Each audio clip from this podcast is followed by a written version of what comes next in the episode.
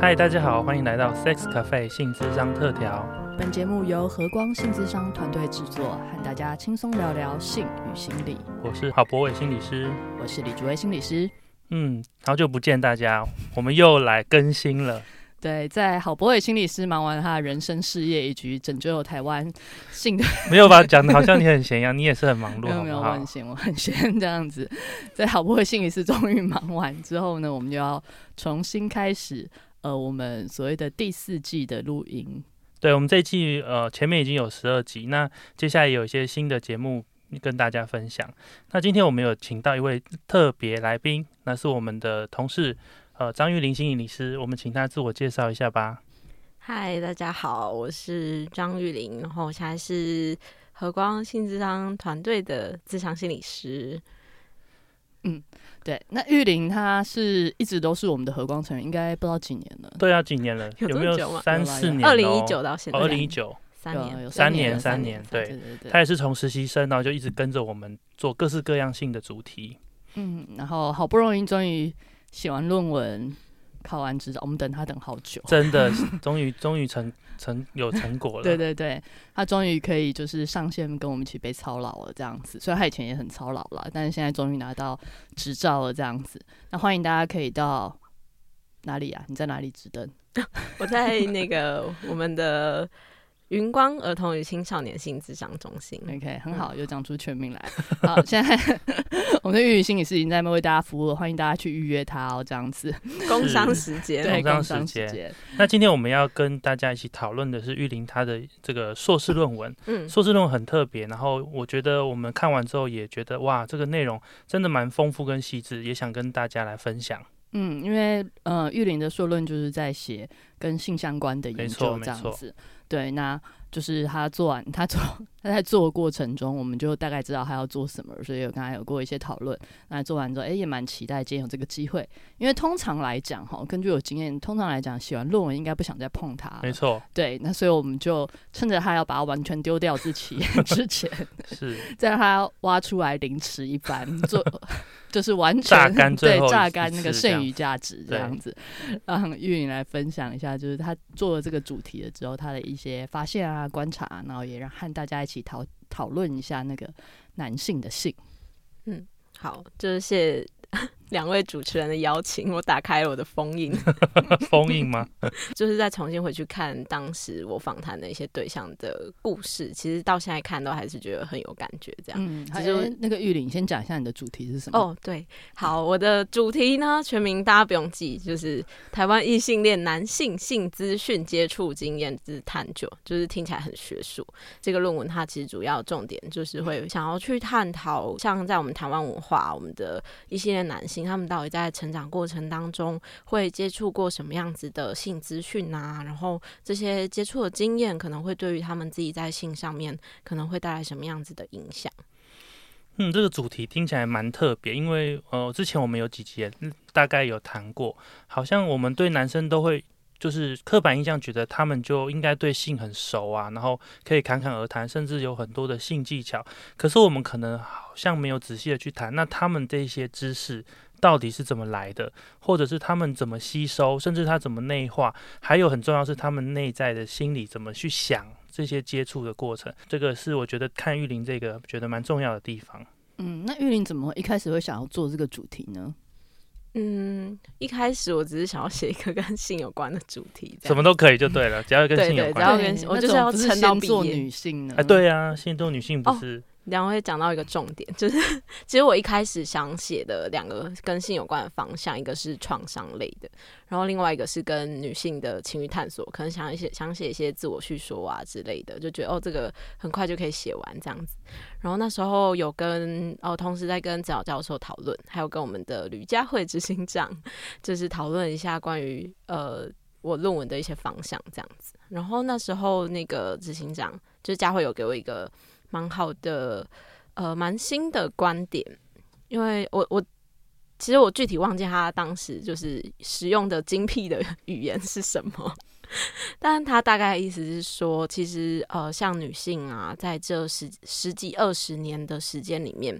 呃，可能一些社会运动或是很多就是前辈前人的努力，所以大家已经开始看看。慢慢的可以去看到关于女性的一些情欲的意识这样子，但是呃，好像男性的性现在还处在某一个阶段，然后好像还有一些困难在这样。然后当时听到这些的时候，我是觉得有点无法理解那个困难是什么。但也觉得，哎，好像蛮，就是这个观点对对我来说蛮有趣的，因为我也是蛮常听到大家在谈女性的性啊等等之类的，但从来从来没有想过，哎，男性的性上面到底会有什么他们的困难或是他们的处境在这样，所以当时就觉得，哦，好啊，那这个呃主题也蛮有趣的，这样，对，就等于是。收到了一个，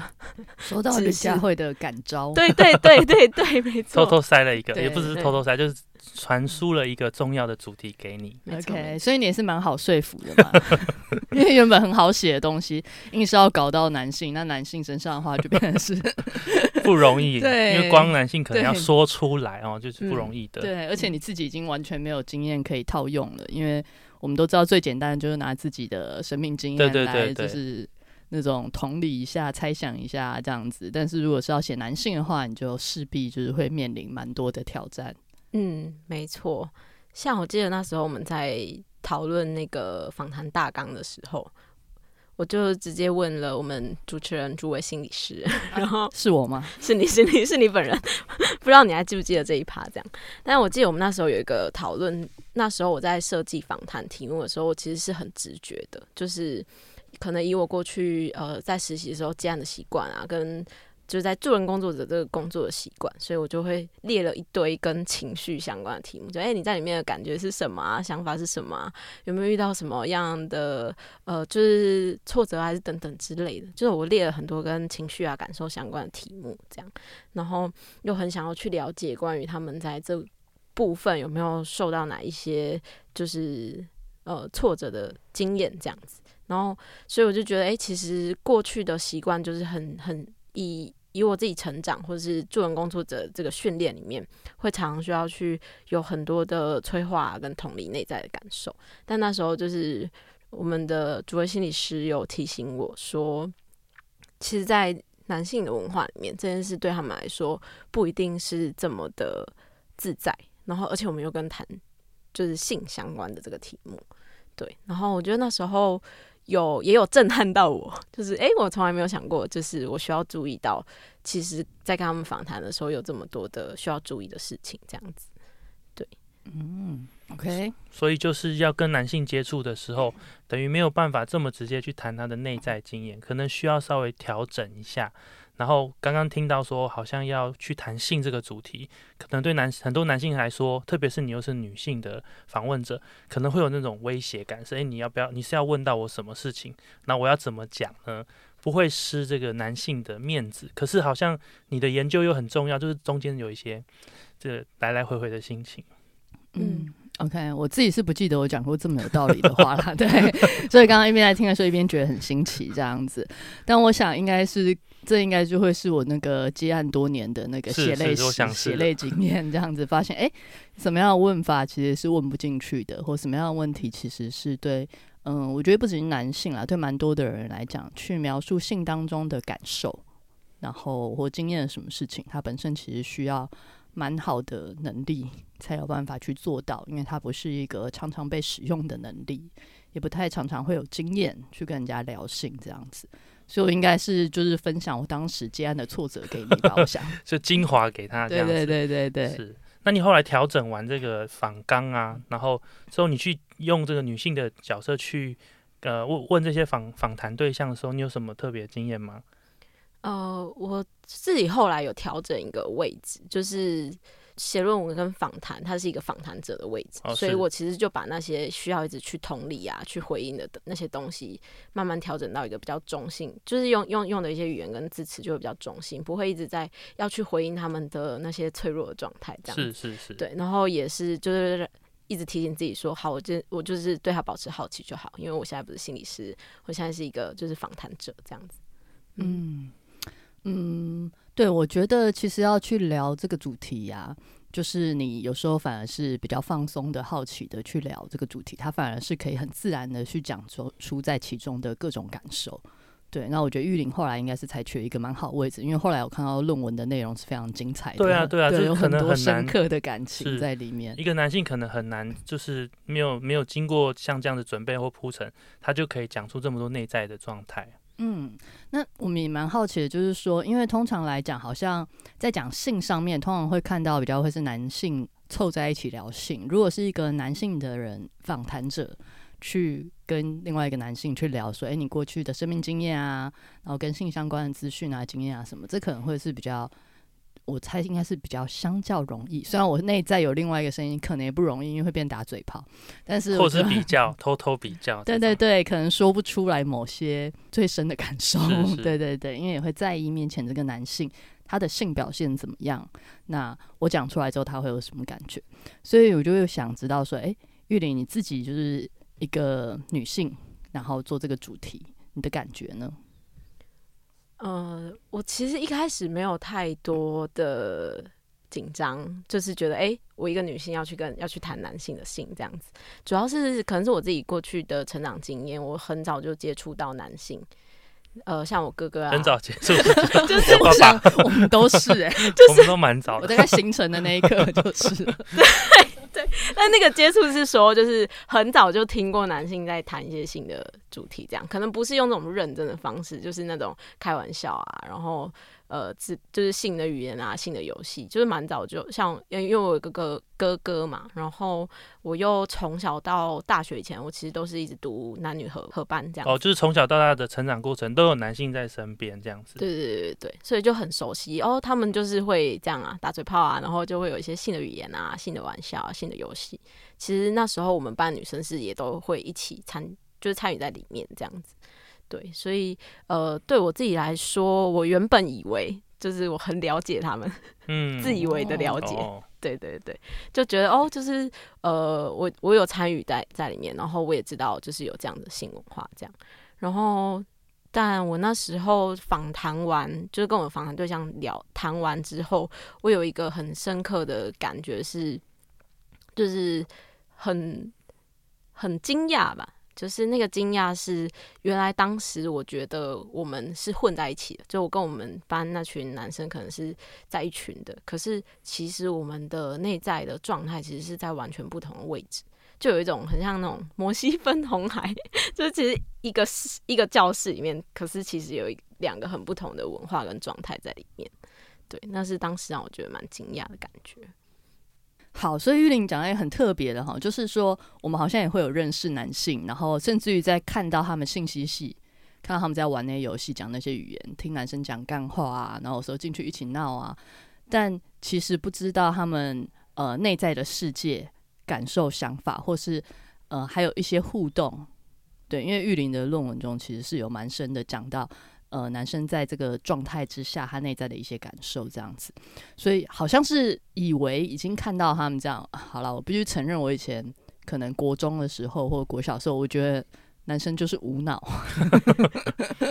就是他们就是在那边闹啊玩呐，好像对性很不在乎，好像什么都可以这样子，然后没有认真的看待性这件事情，这大概就是我的感觉。但的确，在看玉林论文的时候，我就会看到说，哎，其实，在这些表象之下，他们其实有很复杂、复杂的、深刻的内在的感受在里面酝酿着。呃，玉林在说的是像这样的感觉吗？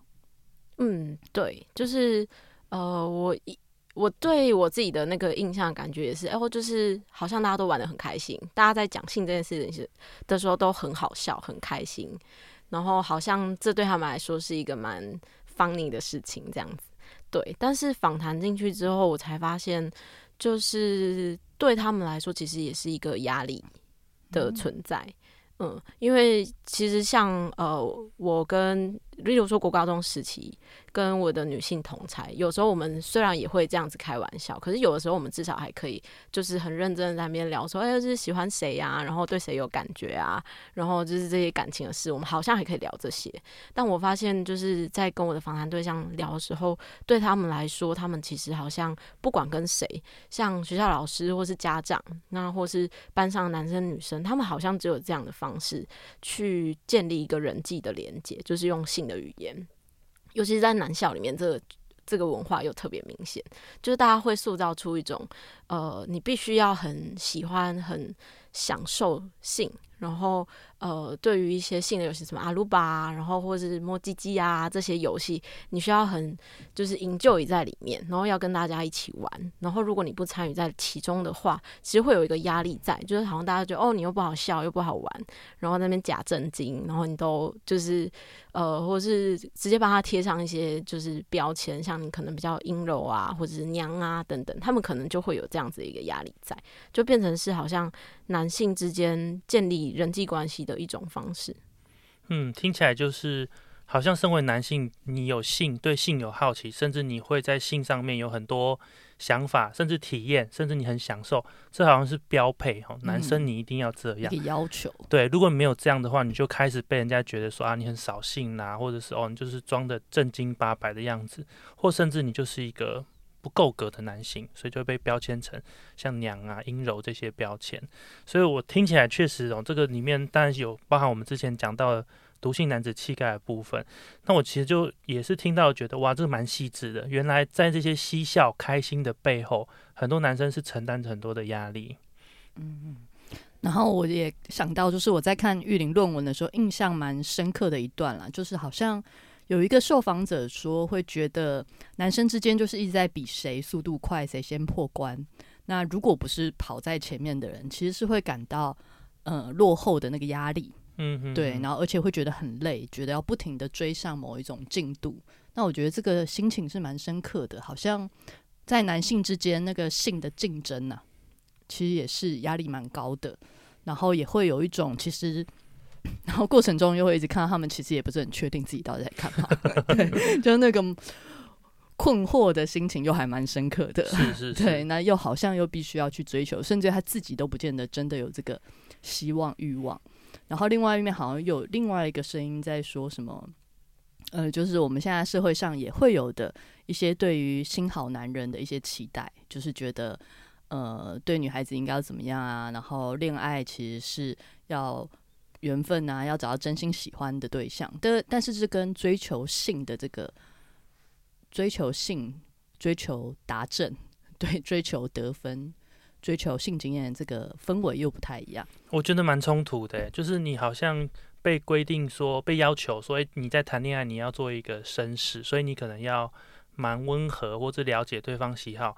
可是，在性上面没有人教，而你的同台中就是看谁比较快，那种冲动或者冲劲的感觉，跟这个要慢慢来之间，这落差真的很大。我觉得，我觉得一个生理男性来说，我感觉就是你会不知道怎么去跟异性互动。哎，就是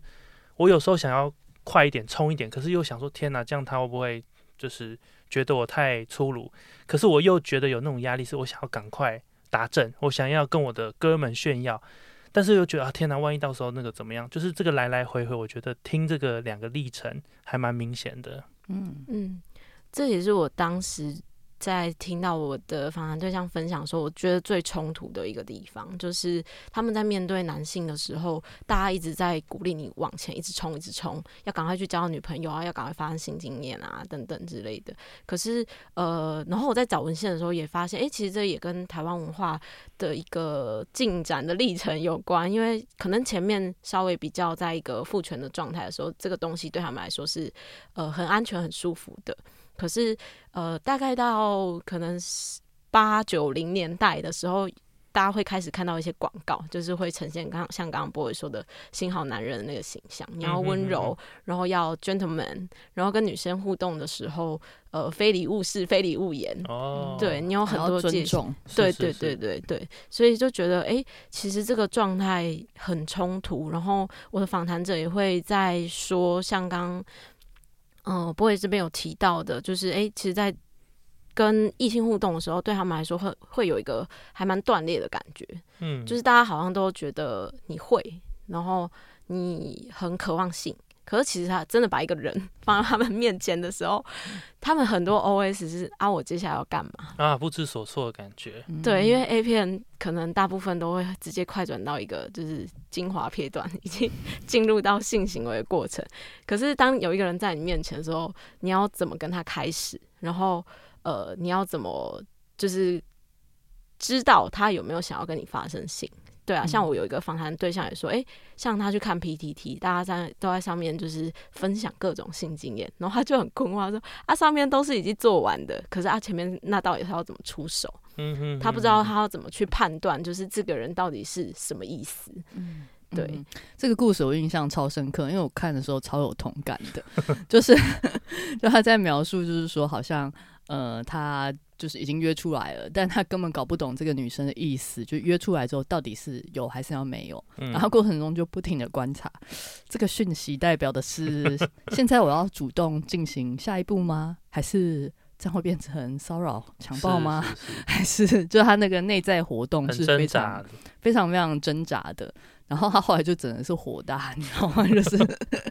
开始到处问，就是找同才，好险他还有同才，找同才啊，找找那个什么亲戚问啊，然后到网络上找资料，然后发现，诶，其实没有男生知道到底在什么时刻是真的安全，安全意思是说不会被告，然后真的又可以询问对方是不是适合发生性行为的时，间点。因为甚至连问这个问题，可能有时候是一个冒犯，对不对？对对对，然后那个困难的心情哦，就是我在看的时候一直狂笑，因为就是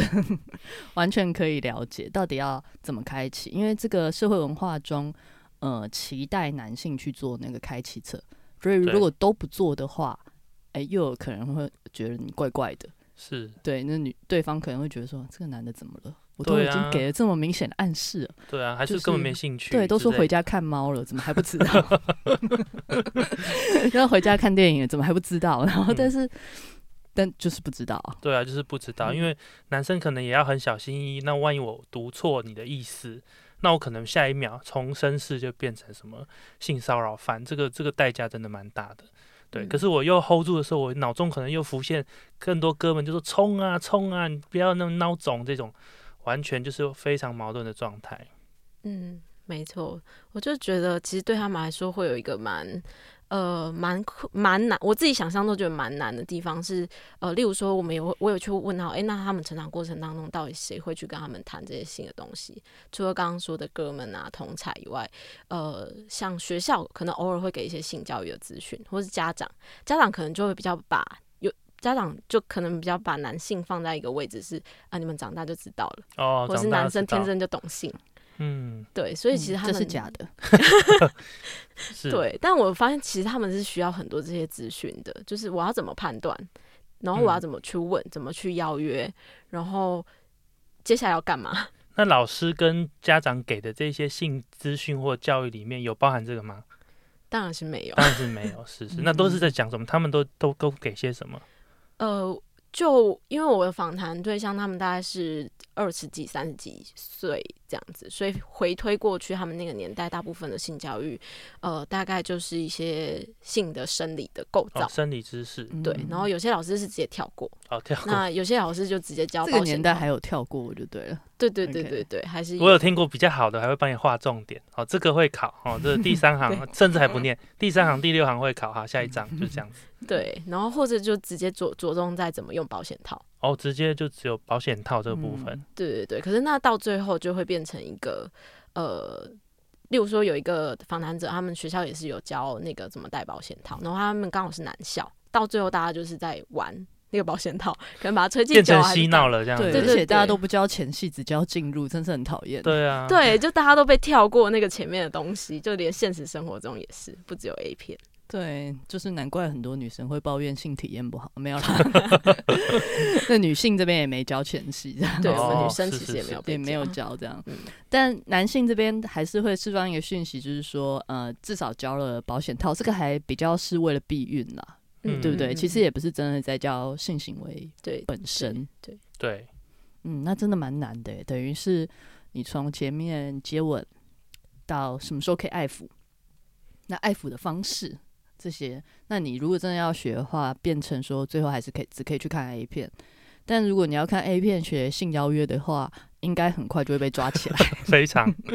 因为 A 片在什么场景都有可能直接发生。对对对对对，各种地方，而且他就是随便讲个几句话，因为那也不是重点，然后就会发生了这样子。对，应该就是会直接被抓起来。对，所以看起来真的蛮不容易的，就是在包含性邀约、发生性前面的这些准备跟铺排，在我们的性教育中是完全没有，可是却要求一个男性，他要在那个现场的时候，他就要应该要会判断，然后那个判断的主导权，往往也是会放在男性的身上。那如果说真的假设前面都呃天时地利人和，然后很确实的真实开始进行了。呃，性的互动，然后甚至于连爱抚也很顺利。好了，假设假设都很顺利，好，那其实到再接下来，好像就到了进入嘛。是。那进入里面，我们都知道说，其实在整个呃，不管是文化给予的压力，或是 A 片上面给予的示范教材，都显示出，其实对于男性性的能力上面，其实是有非常非常多的焦虑跟压力在的。包含要久啊，要硬啊，要大啊这些的。然后我们可以看到，在呃玉林呈现出来资料中，诶，这个好像也很明显、确实的有反映在这些呃男性身上。嗯，呃，我这边想要分享一个，就是我自己在。访谈的时候，我听到一个蛮印象深刻的事件，就也有征求，就是受访者同意可以分享这样。那呃，这个是我到现在就经过那么久回去看，我每就是看到他的描述，我都还会起鸡皮疙瘩这样子。对，然后呃，那个访谈者，他其实也是从国高中一直在那种，就是哎，同才都在鼓励要赶快呃，就是交女朋友啊，赶快发生性性性行为经验这样子。然后，但是他可能就是。当中也都还在探索，但他也确实心里面有个感觉，是他想要呃去发生性这件事，然后他就为自己安排了一个他第一次的性行为，因为那时候就是还没有交女朋友，所以他当时是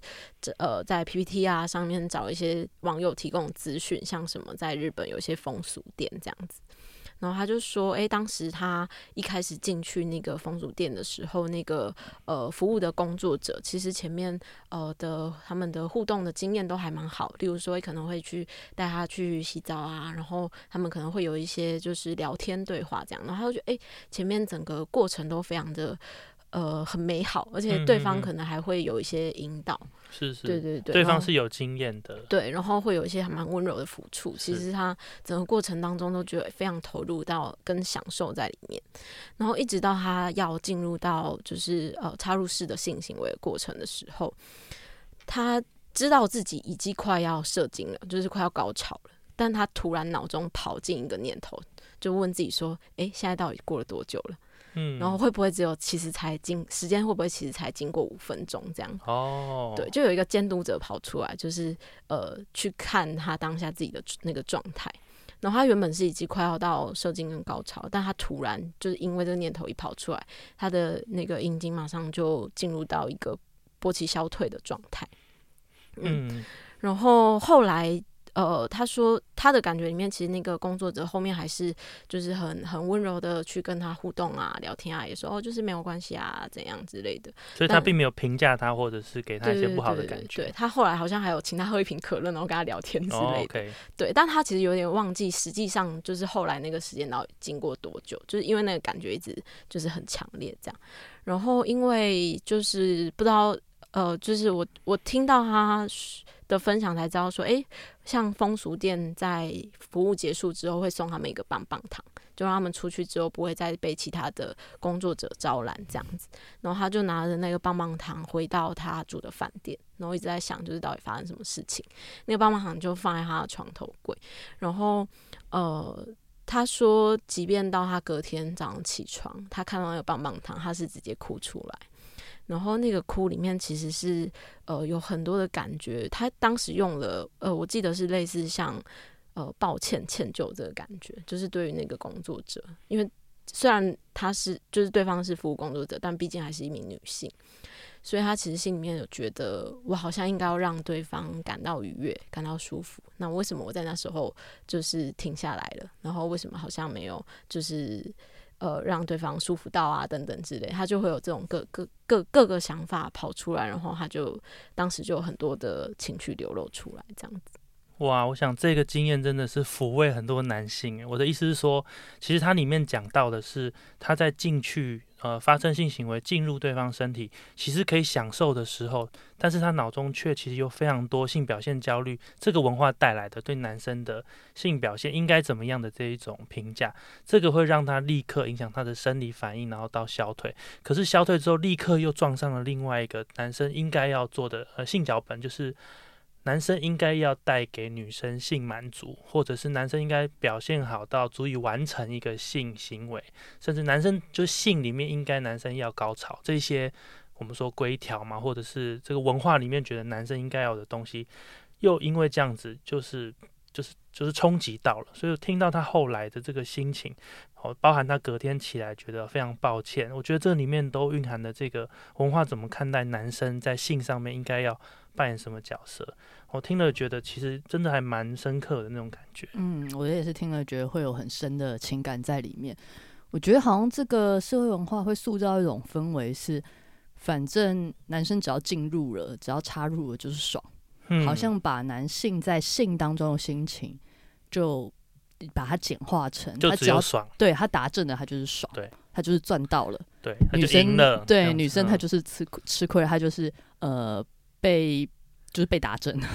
被就被进入那种感觉。那女生才会有各种复杂的感觉，男生只要射精了就是高潮了，他就是爽，嗯，就差不多就这样讲结束。所以我们常常会说，哎，只有你爽，我没有爽到啊，什么？就有些时候会听到像这样子的抱怨。但其实实际上，男性在性行为的过程中，他其实是有非常丰富而且复杂的内在的心理感受，不是只是只有。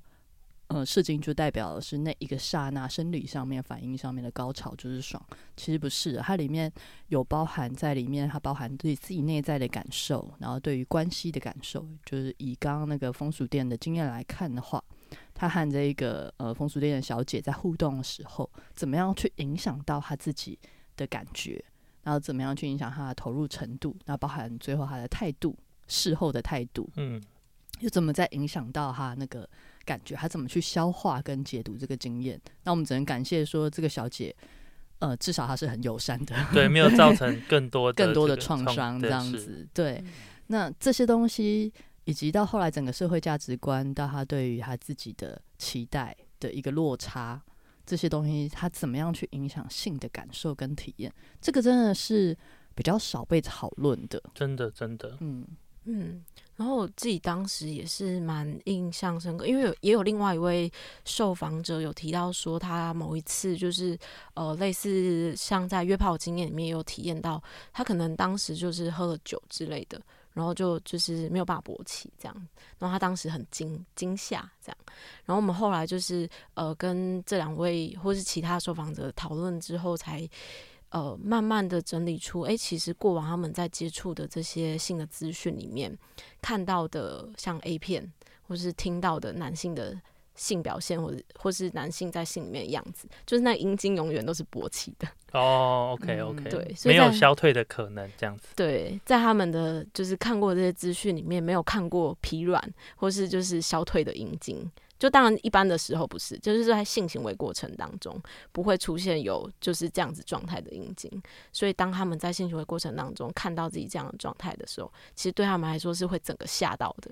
嗯嗯嗯，这个可能会记得非常印非常印象深刻，就是完全出乎我的脚本外的一种表现，然后发生在我眼前，而且是我在在我身上，可能完全也是脑袋一片空白或不知道发生什么事。嗯，而且这很容易在后续他们之后的性行为过程当中，会那个担心会延续，就是哎，那我会不会下次我在我没有办法预期的时候，他又出现了？哇塞，那就是之后都要担心了。嗯，对，然后一旦担心的话，其实焦虑就会影响性功能嘛，其实就会影响到勃起的状态跟，呃，控制射精的能力。然后这就会慢慢的形成那个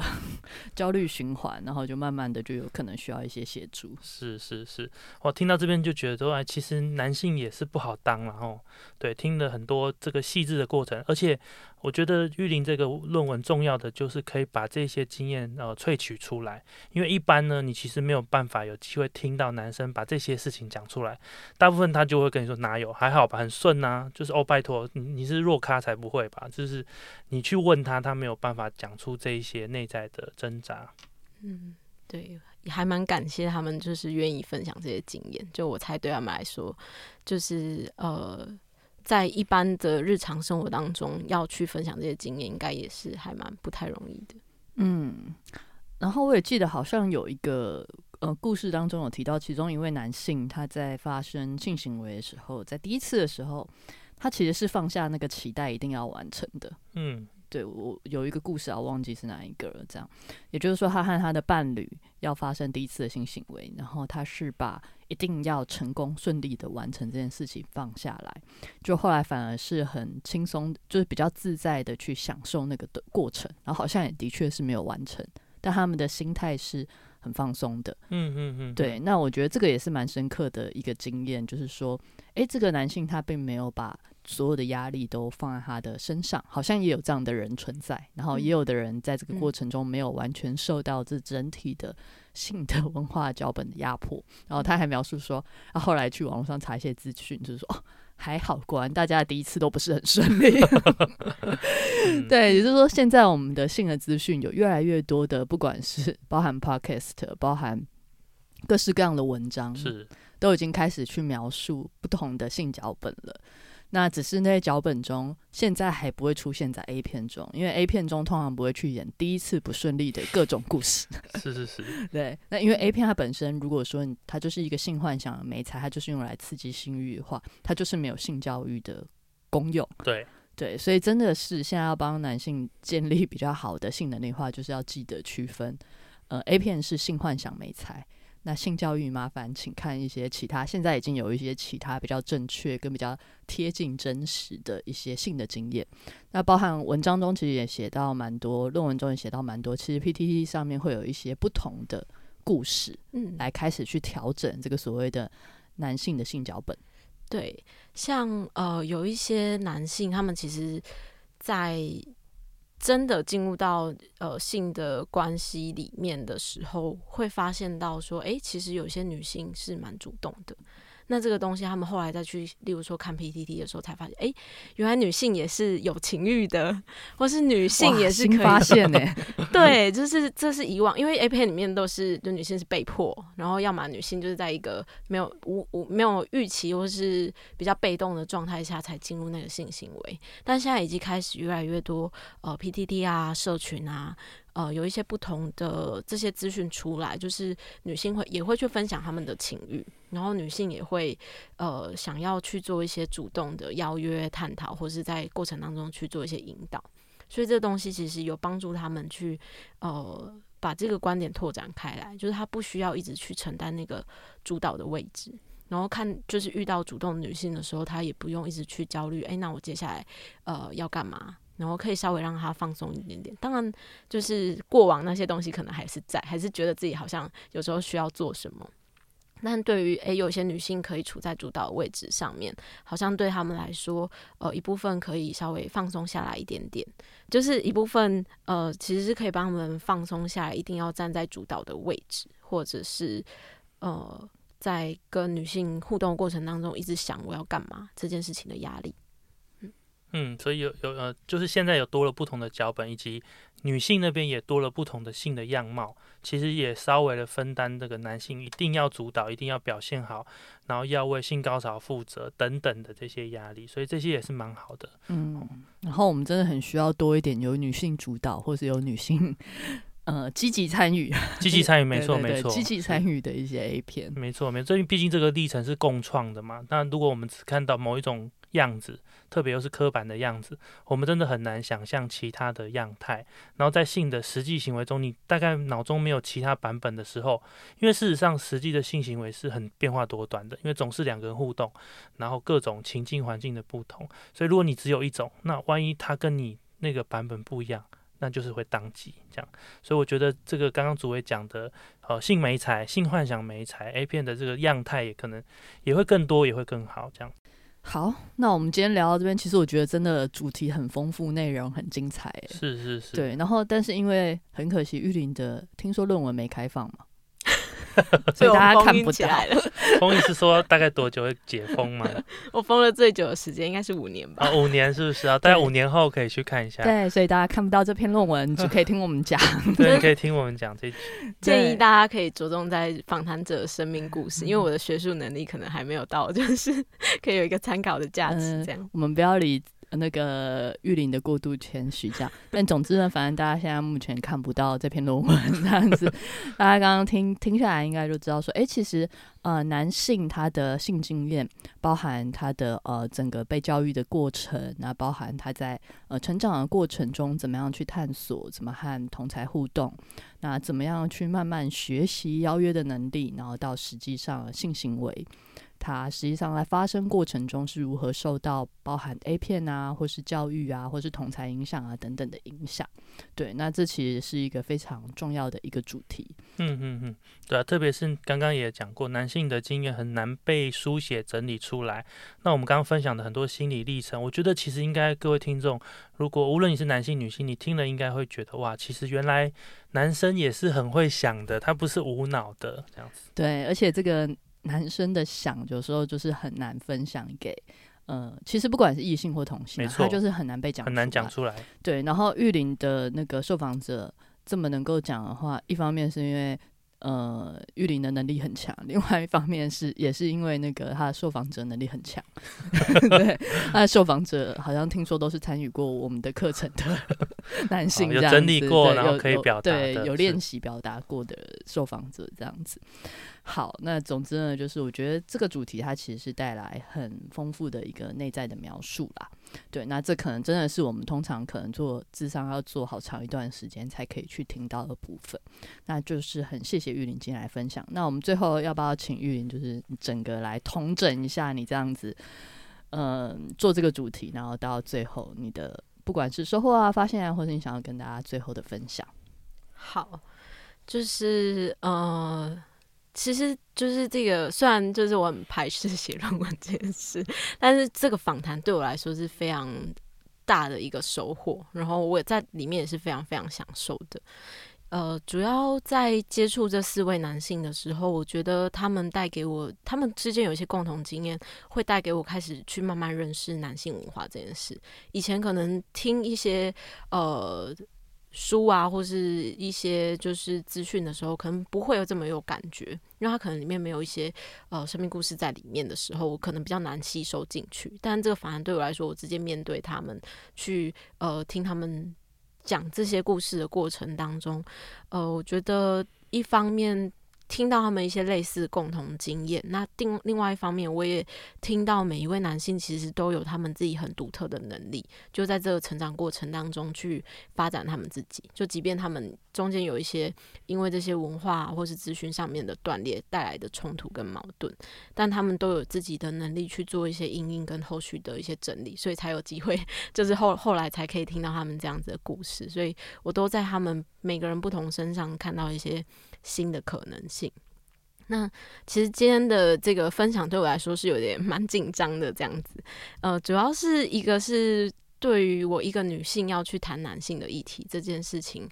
呃，我在包含在写论文的过程当中也有挣扎过，这样就是我不知道我的这个立场跟我这样的身份到底是一个带给。听到的人是一个什么样子的感觉？那包含我记得先前在社群上面有一些开始在讨论直男啊这样子的议题，开始会出来这样。那呃，就会觉得哎，好像看到不同的性别在讨论这样议题的时候，常常会有一些对立或是比较冲突的那种紧张感出来。这样，所以呃，我自己有时候会觉得哎，好像。每一次的讨论，就是看到大家在讨论这件事情，好像变成是呃要选边站，或是说，哎，现在为男性说话，会不会我们女性好不容易就是前进的这个部分，是又会需要被呃又被压下去吗？还是被忽略？所以我自己当时心里面还是会有这样子的声音跟挣扎。但我后来就觉得，哎、其实这不是一个选择题，这不是要选男性、女性谁才是对的，谁才是错的。然后只是有一种感觉是，哎、我们前面经历，就是到我们现在这个此刻现在阶段，听起来有一些脚本跟资讯以及呃不够用了，所以我们需要再创造一个新的空间出来。那呃，但我们大家要一起走到那边，好像都就像我们刚刚说，它其实是需要很多的能力跟练习的，怎么表达，然后怎么把这些东西就是填补进去。然后，但这些东西好像又不是呃透过一些攻击啊、指责这样子的方式就可以长出来的。对，然后我也觉得我们要去学一个新的模式，不管男性他们本身要去学一个新的模式，或是包含我们女性需要去学习跟男性互动，其实它也是一个我觉得对我来说蛮新的东西，它也是需需要练习的。对，那所以呃，我自己觉得对我来说蛮幸运的，是可以透过访谈这样方式，就像刚刚说的，访谈可以让我保持一个纯然的好奇心去面对他们，然后不需要去一直在想，哦，好像要去承接啊，或是回应他们的情绪。但我自己也觉得这个过程很重要的是，对我来说要去面对这个。呃，比较可能冲突啊，或是对立的状况的时候，反而拉出来去保持一个好奇的状态，去讨论这个议题，其实它是会相对轻松的，然后可以打开更多的空间跟可能性的。嗯，很谢谢玉玲的分享。对啊，确实在父权或性别不平等的社会中，其实没有男生女生都一样没有办法完全得利，只有就是真的去好奇对方。那今天的内容大概就是邀请大家好奇你身边或你自己身为一个男性的经验怎么样，那我们可以一起去共创新的可能性。嗯，而且没有什么才是对的，什么才是好的，其实嗯回来到最后都是学习的历程啦。然后我觉得不论什么性别，其实都是在学习新的能力。对，对那让看有没有可能在性当中彼此都可以更享受，而不是在呃强加任何一，方。站男女什么的对，是是压力这样子。嗯好，最后是停在世界大同的一个 痛调里面。好，那我们今天非常感谢玉林心理师来到我们的现场。啊，谢谢两位主持人，OK，拜拜下次就拜拜见喽大家下次见拜。拜。